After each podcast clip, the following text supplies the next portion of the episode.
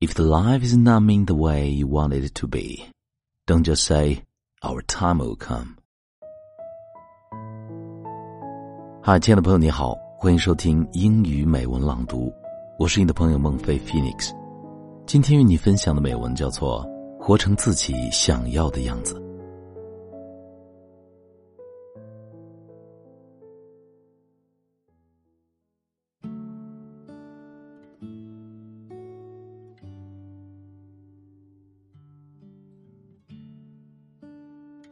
Many people think that they have to accept whatever life throws at them. They'll say, This is my fate, my destiny. I cannot change it. Of course not. You don't have to suffer needlessly. Your destiny depends on you, not on any other external factors. I know someone who says she just accepts what life gives her because she's done everything she can to improve it. Guess what her lifestyle is? She wakes up in the morning, goes to work, comes back home, relaxes, chats with people, watches TV, then go to sleep. Next day, the same routinely cycle ensues. Huh? Is this what she calls doing her best?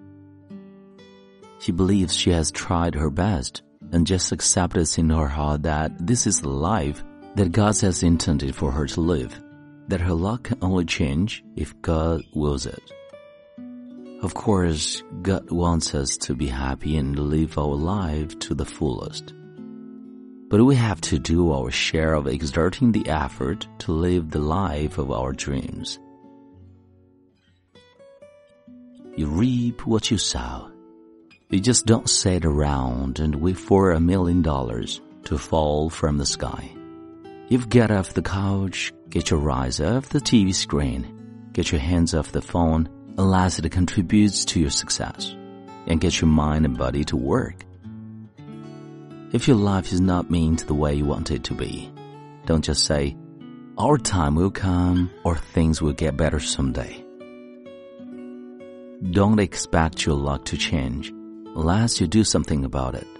If something goes wrong, don't just regard it as a temporary setback, but use it as a feedback. Learn your lesson, make the most of the situation, and do something to resolve the problem. It is not enough to think positive. You also have to act positive. If someone's life is in trouble, do you just hope and pray that things will turn out fine? Of course not. You got to do anything you can to save the person. So it is with your own life. It is not enough to hope for the best, but you have to do your best. In other words, don't just stand or sit there. Do something to improve your life.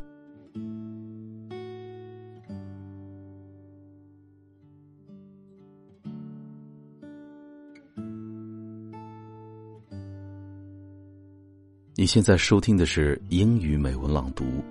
如果节目带给了你片刻宁静与温暖，欢迎你分享给更多的朋友，让我们一起发现英语的别样魅力。同时，也欢迎你在喜马拉雅 FM 搜索关注“英语美文朗读”，来收听更多暖声英语美文。我是你的朋友孟非 Phoenix，and see you next time。